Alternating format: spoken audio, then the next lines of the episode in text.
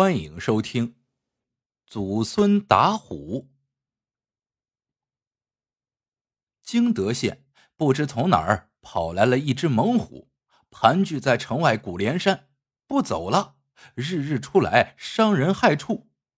因那老虎额头上有一大块伤疤，看起来十分的狰狞吓人，就有了个“八虎”的外号。几个胆大的猎户曾经进山打虎。不是空手而返，就是被咬死咬伤。于是再也没有人肯进山打虎了。当地老百姓不堪其扰，大白天都不敢独自出门了。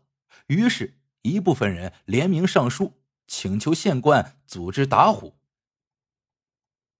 县官贴出了高额的赏格告示，从全县精挑细选了十多名出色的猎手，让一名经验丰富的老猎手带队。进山围剿八虎，老猎手让多数人埋伏在古连山那条老虎出入的必经之路，手持弓箭、刀斧、土枪，专等老虎出山。两名猎人进入山口，制造噪音，引出老虎。老虎闻声而动，追着两个猎人到了山口，但他走进弓箭、土枪的射程时，就突然停住了。在空气中嗅了嗅，扭头回去了。带队的老猎人带人鼓噪着加紧追了一程，试图接近老虎，解决了它。只见老虎不慌不忙的在前面走着，一直保持着安全距离，时不时回头看看。大约走了一袋烟的功夫，林木茂密了，老虎突然钻进草木中不见了。老猎手突然意识到不妙了，惊呼一声：“不好，上当了，赶紧撤！”可惜已经晚了，那老虎猛然从旁边的林中窜出，东冲西突，势不可挡。猎手们瞬间倒下了六七个，剩下几个顾命要紧，一时弓箭、土枪齐发，乱射一阵。再睁眼细看时，老虎。已经不见了踪影。猎手们心胆俱裂，连扶带抬，踉踉跄跄跑出山口。到了安全的地方，一检查，猎手被咬死两个，咬伤四个，真是伤亡惨重。县官听说之后惊诧异常，抚恤完伤亡的猎手，继续商议打虎的办法。这时，带队的老猎手找到县官说。我原已提前打听了状况，自知未必是八虎的对手，但贪图县里的奖赏，还是心怀侥幸，贸然进山，果然失败了，十分后悔。现在县里已经没有人敢进山再去招惹八虎了，要想剿除八虎，除了徽州堂，再没有第二家能胜任了。县官问：“你们已经尽力，不必自责。你说的徽州堂是什么来历？在打虎上有什么过人之处吗？”老猎手说：“这徽州堂是打虎世家，族人姓唐，祖居徽州，故有此名。听说在明末时，唐家的一个小伙子刚娶了媳妇儿。”在一次外出时被老虎咬死，全家人找到遗体的时候，只剩下了一只鞋、一只手。新媳妇当时已经有孕在身，不久诞下了一遗父子。新媳妇对老虎恨入骨髓，与老虎势不两立。他对儿子说：“你长大以后，如果不能打虎替你爹报仇，就不是我的儿子。”后代子孙若不能打虎，也不是我的子孙。等到孩子稍大一点，这媳妇儿就送他到处学习猎虎的技能，最后学了一身技能，无人能及。后来世世代代传了下来，徽州堂故以打虎闻名。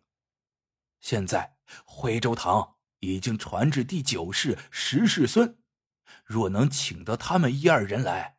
八虎十有八九就能解决了。县官听了大喜，即刻命人持礼金前往徽州唐家聘请打虎人。五日后，办事人员报称，已经请到了徽州唐家打虎技艺最精的两个人。县官准备了丰盛的酒宴为徽州堂接风，待见面时，看到一老一小走进门庭，老的七十多岁，须发皆白，腰背佝偻，还咳咳的一直咳嗽着；小的八九岁，还是个乳臭未干的童子，见人就害羞的直往老头身后躲。县官见请的这号人老的老，小的小，心中十分不悦，脸色也就变了。悄声责问办事人员所请非人。老头在堂下见县官色变，知道县官先入为主，以貌取人，也不辩解，就上前鞠了一躬，说道：“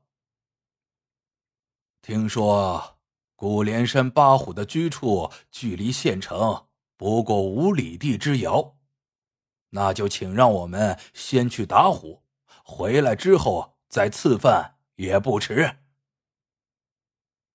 县官心中失望，想着此去打虎，没准就是肉包子打狗，有去无回，就漫不经心的嗯了一声，问道：“需要几人同行？”老头朗声说道：“一人足矣。”县官暗自哼了一声，派出一名衙役带路，前往古莲山。衙役雇车。带着这祖孙二人走了半个时辰左右，来到了古连山山口。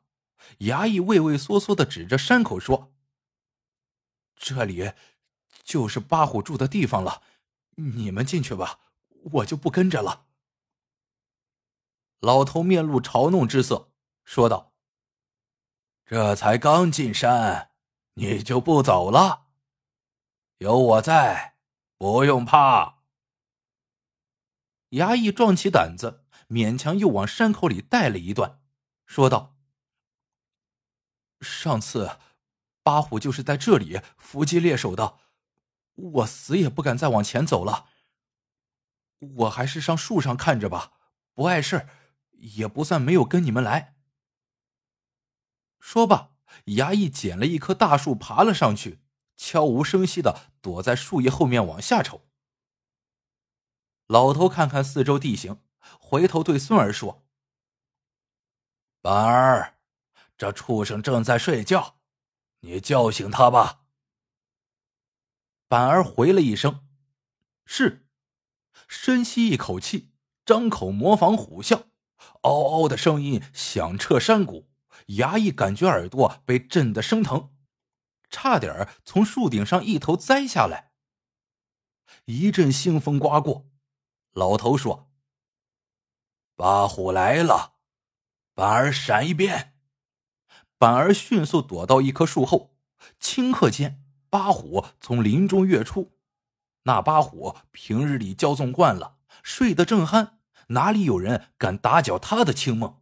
现在突然被吵醒，不禁愤怒，饥渴交加，正要拿人进食解气。八虎扬起鼻子，往空中嗅了嗅。判断此地不过来了两三个羸弱老幼，便不放在眼里。一眨眼，看到一个老头杵在那里，不躲不藏，简直是不知死活，就要拿他头一个咬倒。八虎两只爪子往地上略按一按，和身往上一扑，飞在半空，似半堵墙壁倾倒直压而来，于空中巨吼一声，如晴天响了一个霹雳。震得山林撼动，腥风阵阵逼人。衙役哪见过这种场面呢？他在树上心神俱乱，差点尿了裤子。老头却不慌不忙。八虎跃起时，他才从腰间解下两只板斧，每只板斧长不过一尺。他一手一只拿定，站立原地一动不动。老虎似泰山压顶一般，直奔老头面门而来。正要以利爪挠倒老头，老头却把头一偏，手一举，腰往下一沉，把八虎啊整个让了过去。再看八虎，已经在一丈之外扑倒在地，挣扎了几下，不动了，鲜血从腹下鼓鼓的冒了出来。衙役见八虎一动不动，从树上麻利儿的爬了下来，跟老头一起将死虎翻了个个。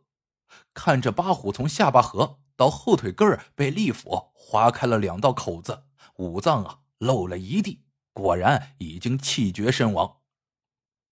老头轻舒铁臂，扛起虎尸，三人一起走出山口。马车车夫这时才刚抽完了两袋烟。老头把虎尸往车上一扔，上车回城。县官和众乡绅在衙门里正等得心焦，早有探听消息的从城外赶回，喊道：“老爷，报喜了！祖孙俩已经打死了八虎，现已经进了城。”县官和众人亲自迎到衙门口，验看了虎尸，不禁大喜。县官拉着老头的手进了客厅，请到上座坐下，边请用饭边问打虎的经过。老头气定神闲，娓娓道来，众人听得啧啧称赞不已。县官问：“唐师傅，还要贸然请教一个问题，你们唐家究竟是如何练成这打虎的技艺呢？”